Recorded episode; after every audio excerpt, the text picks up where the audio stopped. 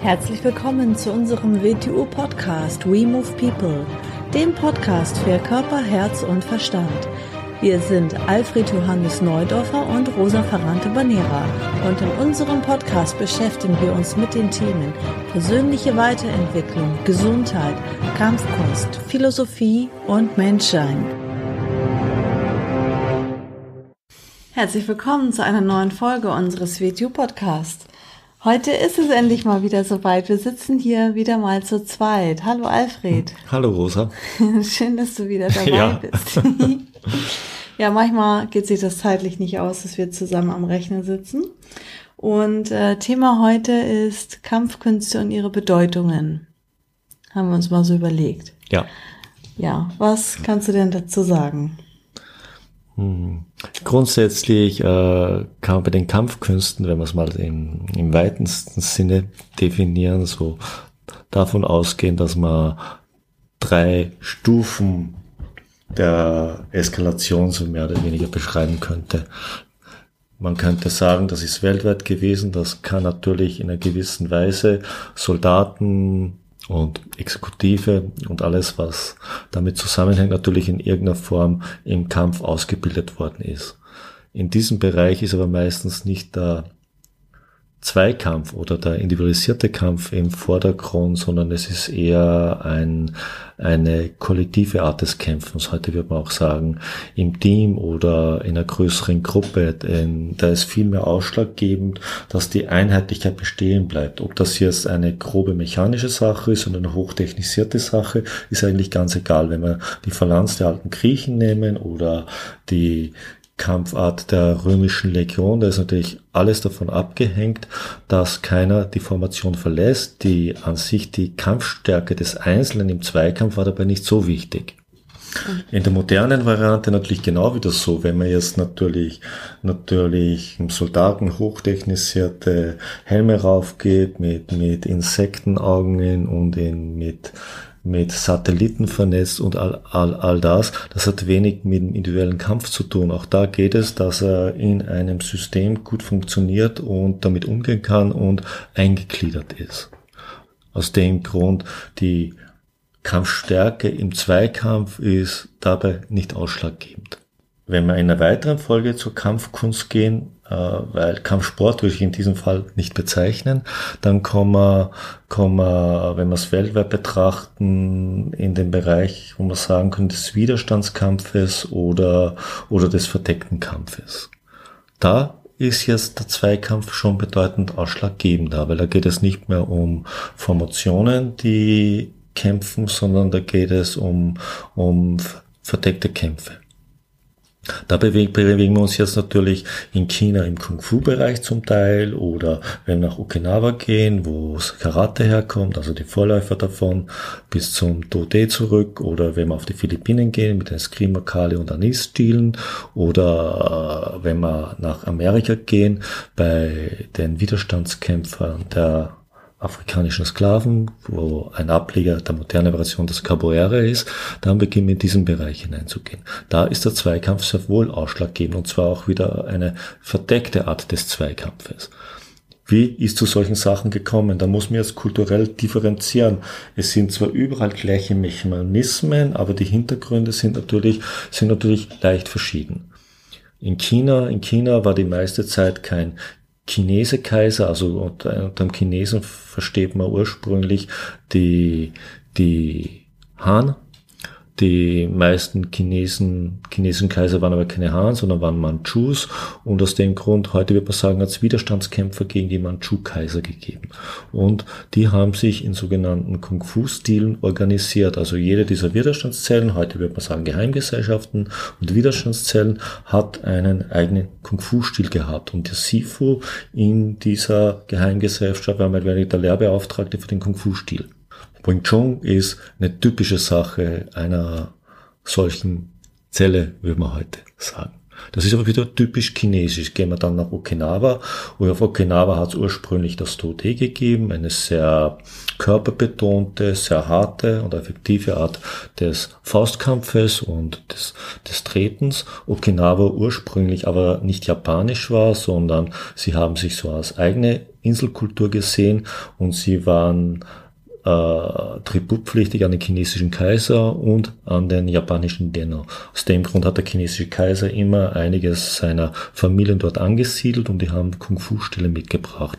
Und so ist das äh, Okinawa Dote mit chinesischen Kung-Fu in Berührung gekommen und hat sich etwas zu verfeinern begonnen nachdem es in Japan die große Bürgerkriege zwischen Samurai-Clans gegeben hat, durfte der unterlegene Samurai-Clan, um sein Gesicht nicht zu verlieren, die Ryukyu-Inseln, zu denen Okinawa gehört, als, als Lehen besetzen. Und äh, dann sind sie also in Okinawa einmarschiert und haben dort die Art des Kampfes zu verbieten begonnen und das Tragen von Waffen. Dadurch ist das Vorläufer des Karate in den Untergrund gekommen und man hat im Untergrund mehr oder weniger weitergeschult, um gegen die Samurai zu kämpfen. Auf den Philippinen war ein ähnlicher Vorgang gegen die verschiedenen Eroberer dort und am Ende natürlich gegen die Spanier. In Amerika haben wir das gleiche Schema bei den amerikanischen Sklaven. Interessant ist noch in all diesen Kulturen, dass es in Tänzen geübt worden ist, weil Tänze waren ja erlaubt, braucht man sich nur in Okinawa diese Kampftänze anschauen. Äh, man muss sich heute fragen, wie die Samurai das nicht erkannt haben, dass in den Tänzen natürlich Karate geübt worden ist, so wie es gemacht worden ist. Sie haben sich das zum Teil auch sehr gern angeschaut, weil das hat ihnen gefallen. Das gleiche ist gewesen, die äh, amerikanischen Großgrundbesitzer haben diese Sklaventänze geliebt. Und die Spanier haben auf den Philippinen die Tänze der Filipinos geliebt und nicht erkannt, dass da drinnen die Kampfübungen versteckt sind, dass sie auf diese Art üben. Das ist die zweite Linie der Kampfkunst. Ein, ein Ableger dieses individualisierten Kampfes ist für mich diese moderne Selbstverteidigung. In der modernen Selbstverteidigung geht es ja auch nicht darum, dass hier Gruppen gegeneinander aufmarschieren und einen Krieg führen, sondern da geht es um den Kampf eines Einzelnen gegen einen Einzelnen oder eines Einzelnen gegen mehrere. Also ein sehr individualisierter Kampf eigentlich. Das ist das Moderne. Und jetzt habe ich mal eine Frage. Kannst du vielleicht nochmal darauf eingehen? Wenn das Thema heißt Kampfkünste und ihre Bedeutungen. Es gibt ja auch Kampfkünste oder in der früheren Zeit waren Kampfkünste ja auch ausgerichtet, zum Beispiel den Charakter zu schulen oder die persönliche Entwicklung zu fördern. Das ist ja auch eine Bedeutung. Das ist, das ist eine zweite Phase. Man muss mal davon ausgehen, dass äh, eigentlich in jeder Zeit die Masse der Menschen natürlich nur an, ich würde sagen, an der Schulung des Bewegungszentrums interessiert waren. Nur ist man dort halt sehr schnell am Ende. Beginnt man sich aber intensiver mit etwas zu beschäftigen, dann gibt es natürlich immer Menschen, denen wird sehr wohl klar, dass der Mensch eine übergeordnete Gesamtheit ist und nicht eine Fragmentiertheit. Und er beginnt zwangsläufig natürlich mit dem, was ich heute als Denkzentrum sage, sich zu beschäftigen. Kulturell ist das passiert. Ich nehme es wieder mal als Beispiel Japan mit seiner Kultur der Samurai. Samurai natürlich äußerst starke Menschen waren zum größten Teil äußerst kriecherisch, äußerst klar in ihrem Denken und dort, dort der Chan-Buddhismus verändert wurde und der Zen-Buddhismus in diese Kultur eingedrungen ist und natürlich wie der Deckel auf den Topf war für diese Samurais. Und sie haben die Chance ergriffen, um die, eine, eine Seite in sich zu entwickeln zu beginnen. Es ist das Do entstanden der Weg und der Do ist der Weg, also wie ein Mensch sich zu vervollkommen oder wie, wie mein China gesagt hätte, zu veredeln beginnt. Das Äquivalent in China ist, ja ist der Edle. Aber das Tao. kommt mehr aus dem Konf das Tao, das Tao und natürlich der Edle im Konfuzianismus. Der Edle ist ja nicht ein, ein Edelmann, wie wir das in Europa verstehen, sondern der Edle ist, man könnte so, man könnte es, wenn man einen, einen eine Brücke zum, zu unserem Christentum nimmt, und zwar auf das Alte Testament der Gerechte. Das kommt dem Aspekt des Edlen sehr nahe. Mhm. Heute wird man sagen, korrekter Mensch, aber unter korrekt verstehe ich jetzt nicht eine konditionierte Fragment wie das heutige Political Correctness oder Sexual Correctness, weil das ist ja, das ist ja ein minimiertes, konditioniertes Muster, was an allem vorbeigeht. Und das ist heutzutage immer mehr in den Hintergrund gegangen. Das ist das nächste, diese nächste Phase ist, ist, ist das, dass man, man muss da nochmal zwei Sachen unterscheiden. Wenn man sich in einer Sache zum Experten wird und nehmen wir jetzt mal dass der, die individualisierte Art des Kämpfens, den menschlichen Zweikampf oder Kampf gegen mehrere Gegner. Eigentlich Beschäftigung ist das eigentlich mehr, immer wenn ich mich mit etwas konfrontiere, also eine Konfrontation erzeuge, beginne ich mich ja mit mir selbst zu beschäftigen. Ich beginne mich eigentlich nicht mit dem zu beschäftigen, zuerst womit ich mich konfrontiere, sondern mit mir selbst. Ich muss jetzt erstmal ein klares Bild von mir selbst bekommen, damit ich ein klares Bild von der Außenseite dann überhaupt bekommen kann. Zuerst ist das Ganze ein Spiegel für mich. Weil was entsteht in mir, wenn ich in eine schwierige Situation geworfen werde? Natürlich das kleinste Experimentierfeld im Zweikampf, in, im Arbeit mit dem Bewegungszentrum ist der menschliche Körper. Ein kleineres Experimentierfeld gibt es. Ich bin sofort mit meinen Ängsten konfrontiert. Ich bin mit meinen Spekulationen konfrontiert. Ich bin mit meinen Konditionierungen konfrontiert. Ich bin sofort mit meinen Grenzen konfrontiert. Ich erkenne sie vielleicht nicht als meine Grenzen, sondern ich halte das für die Grenzen der Welt. Nein, es sind sind meine Grenzen. Und schon habe ich den Spiegel. Und solange ich mich selbst im Spiegel nicht erkenne und dieses Bild zu akzeptieren beginne, um daran arbeiten zu können, denn um an etwas arbeiten zu können, muss ich zuerst den Status quo akzeptieren, sonst ist es nicht möglich.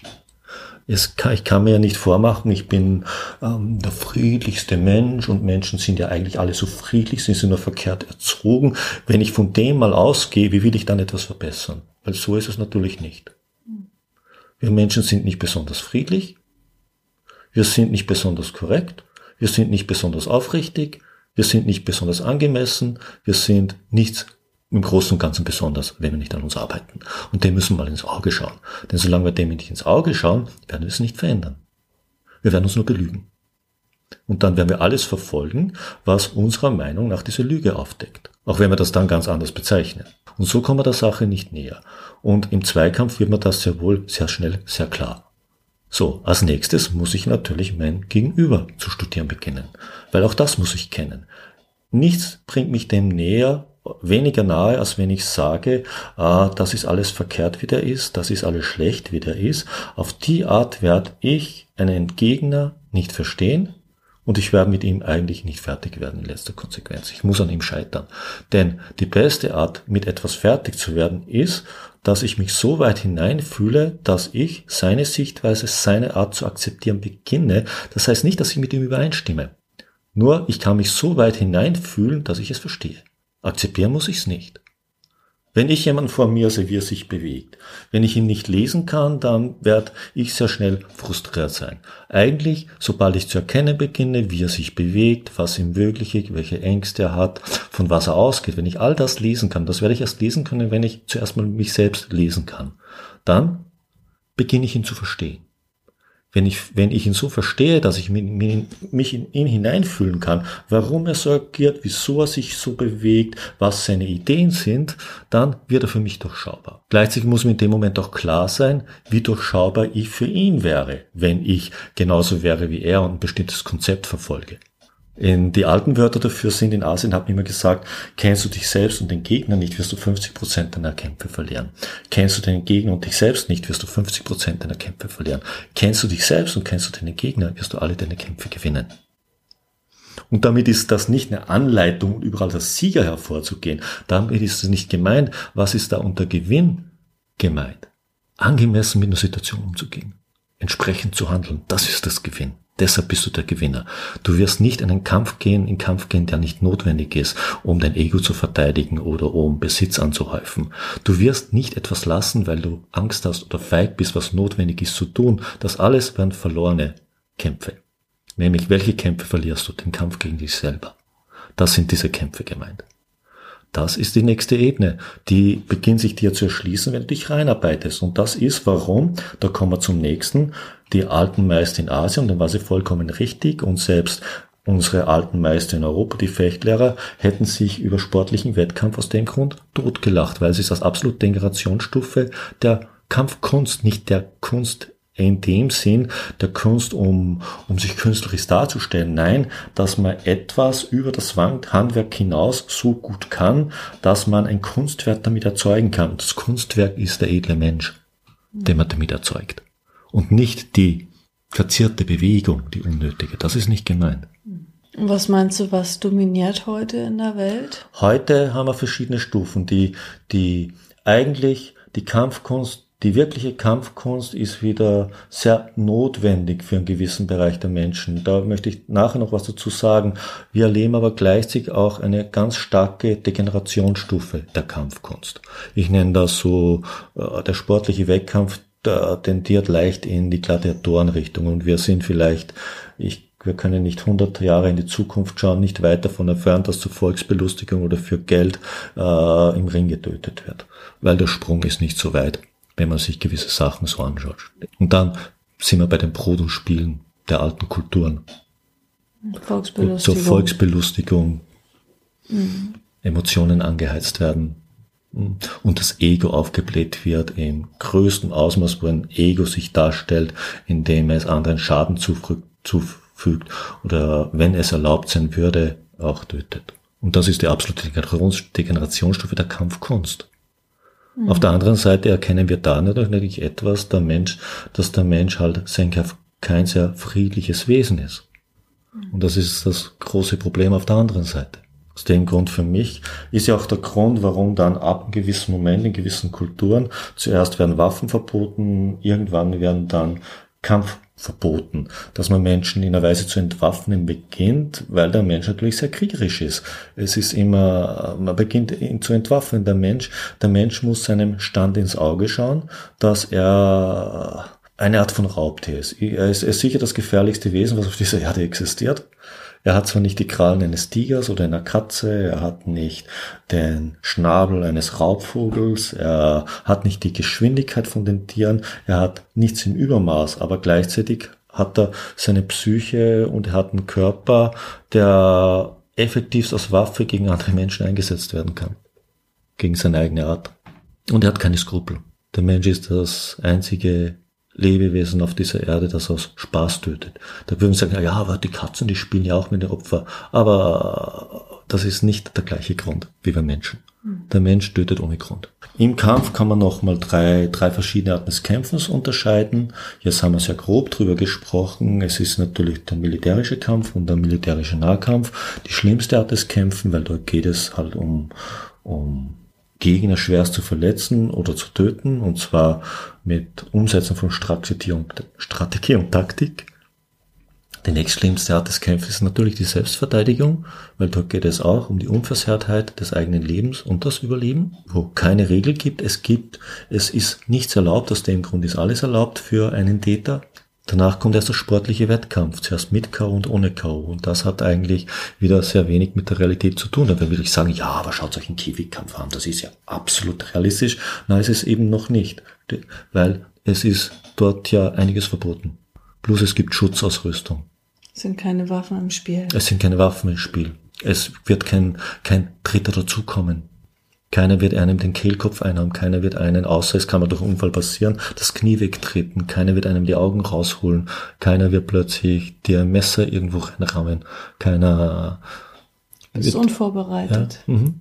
Meistens. Man kann aufgeben, man kann abklopfen. Es ist ein mhm. Schiedsrichter, der eingreift.